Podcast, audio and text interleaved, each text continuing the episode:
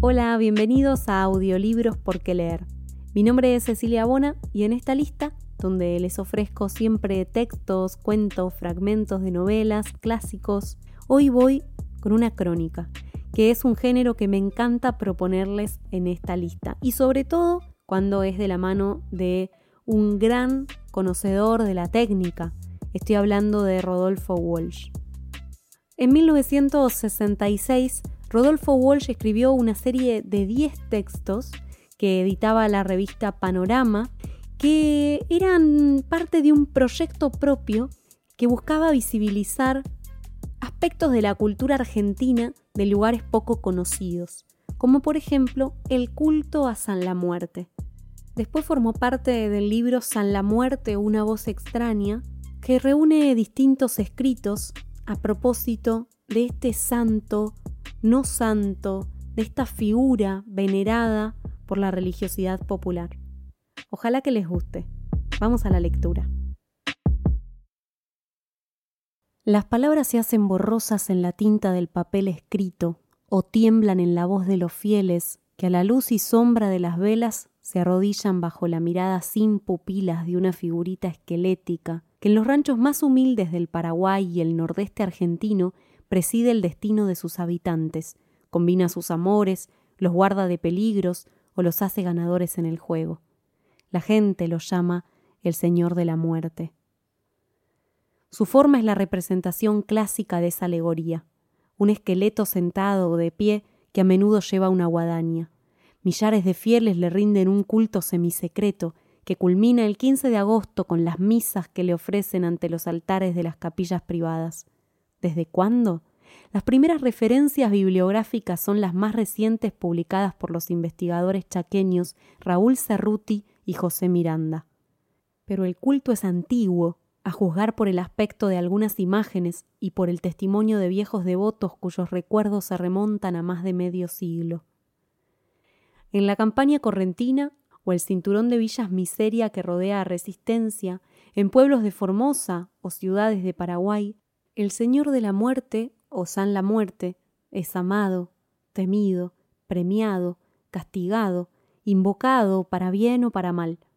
Algunas de sus devociones no se diferencian de las más apacibles del culto cristiano. Otras se aproximan al vudú, y de ellas no se habla o se habla con un temblor en la voz. Vida y milagros.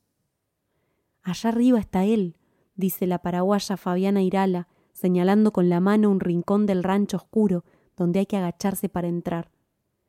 La figurita tallada se vislumbra apenas en la vitrina semicubierta de trapos negros que corona el altar.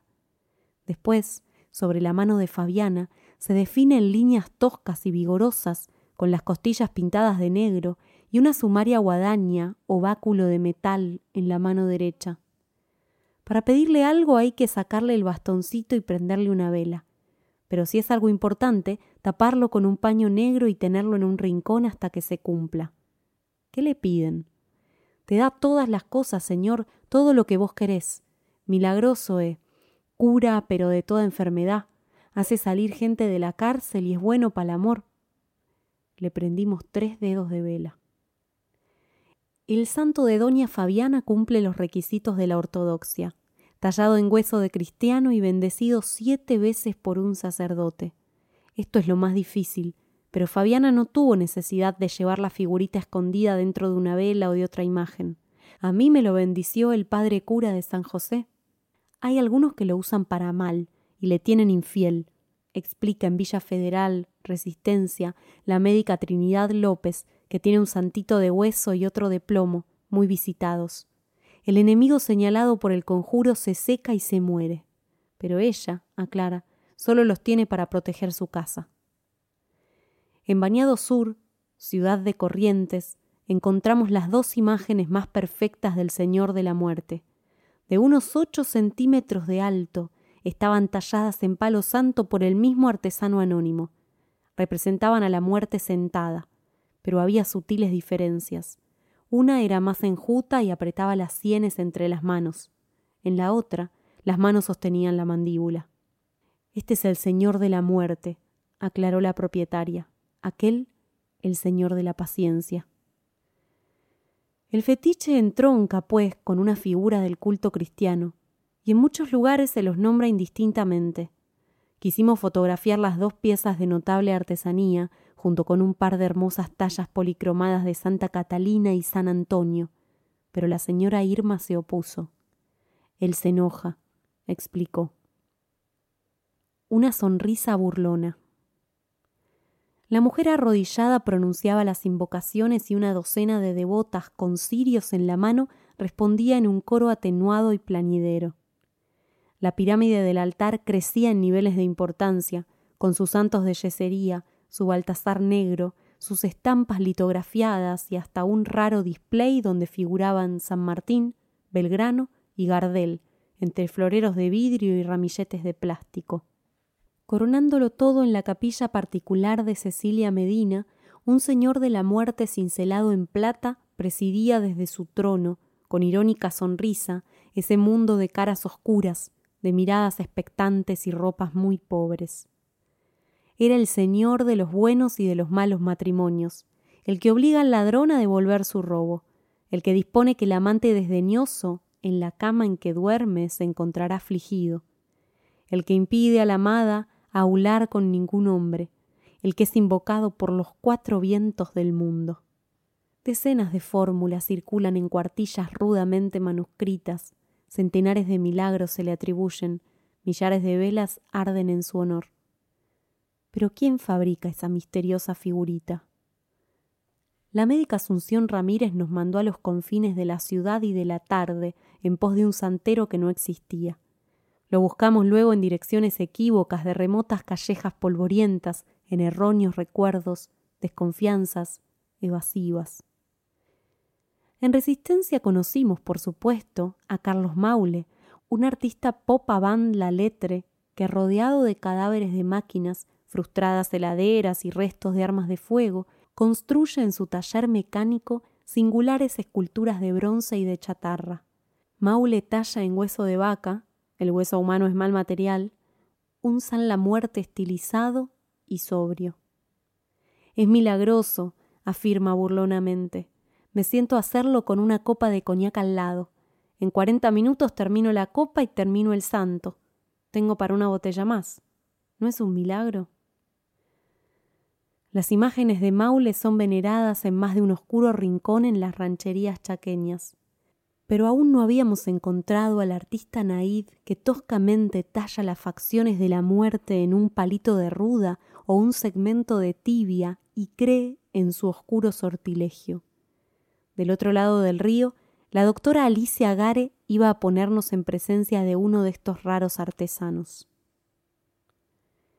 El santero. Me buscaban a mí, dice con su voz tranquila y servicial ha entrado con nosotros por el portón de la vieja penitenciaría de Corrientes y viste de calle.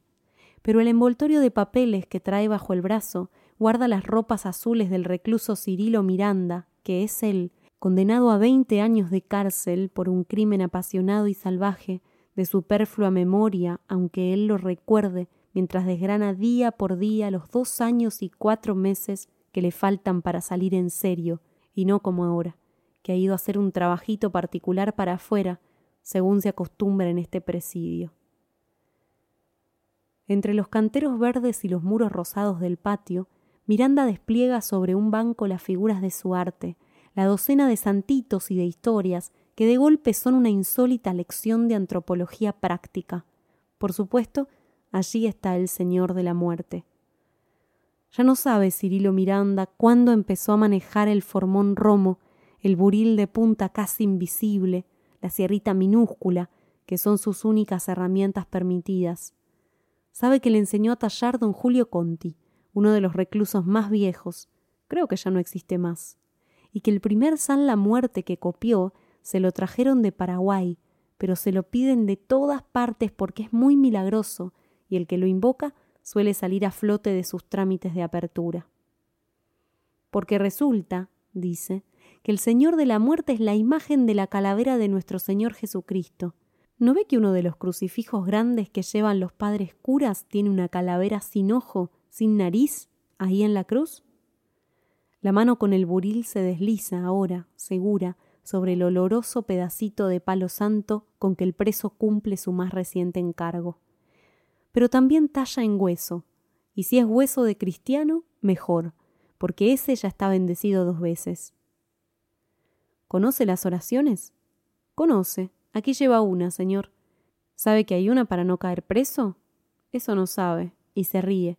Y si hubiera sabido no estaría aquí, pues y se vuelve a reír, contagiando al racimo azul de penados que se han reunido a nuestro alrededor contra el fondo de rejas y de muros rosa, y que al fin saben en qué gasta Cirilo Miranda sus largas horas en la celda, sin decirles nunca una palabra, porque esta, señor, si se quiere, es una cosa secreta. Retablo insólito. Puesto sobre el banco, los santitos hablan desde el fondo de una mitología inédita, un pueblo ignorado. El preso de tez oscura les presta su voz. Ahí está la mujer crucificada, versión femenina del Cristo. Santa Librada que está en la cruz, pues, ahí el prodigioso cazador, montado en un tigre. Ese es el Sansón. El misterioso hombrecito que lleva una tabla en la mano derecha y un puñado de plata en la izquierda. Ese es un famoso pal juego. Lo llaman la Modey y el domador de un toro prendido a las guampas es San Marco, que está por dominar la cuestión de animales salvajes. Ahí por fin la conmovedora pareja de santos tomados del brazo, unidos en el tierno amor de la madera. San Alejo, Señor, que le dominó a Santa Marta, la Virgen más hermosa que se ha conocido en el mundo.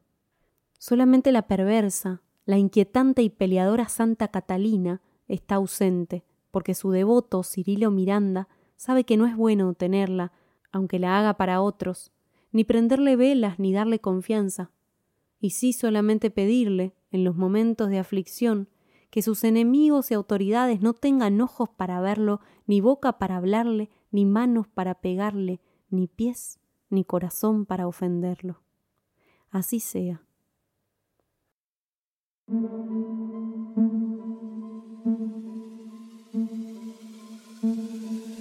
Cuando leo este tipo de textos me da unas ganas de agarrar un vehículo e irme a andar por el país y por el mundo para recopilar historias, como por ejemplo estas, las de devociones a figuras o a santos en las que tal vez nosotros no creemos o que no han llegado hasta nosotros con tanta o con tanto peso, ¿no? Creo que en algún momento lo voy a hacer en función de libros, de lecturas. Creo que es un trabajo periodístico y literario al mismo tiempo, narrativo, que requiere de pasión, pero al mismo tiempo de estructura, de capacidad de contar. Y en eso Rodolfo Walsh es un gran maestro. Espero que les haya gustado este texto y también los espero en mis redes sociales. Arroba por leer ok, arroba leer ok. Vayan a seguirme y me dicen, soy nuevo, te escuché por primera vez hoy, me gustó, no me gustó, te sugiero este autor o esta lectura. Más que bienvenidos sus mensajes y más que bienvenidos a mis otras redes. Y además, si ustedes tienen ganas, quieren, pueden, los espero como mecenas. En la descripción de este episodio van a encontrar un montón de links y ahí pueden hacer clic y sumarse desde Mercado Pago, Patreon, Cafecito o cualquiera de las opciones que están disponibles para que yo pueda seguir haciendo más y mejor mi trabajo. Desde ya, muchas gracias. Y si no pueden, compartiendo el episodio, hablándoles a sus amigos de esta lista o de por qué leer en general, me ayudan un montón. Les mando un abrazo muy fuerte. Hasta la próxima lectura. Chao.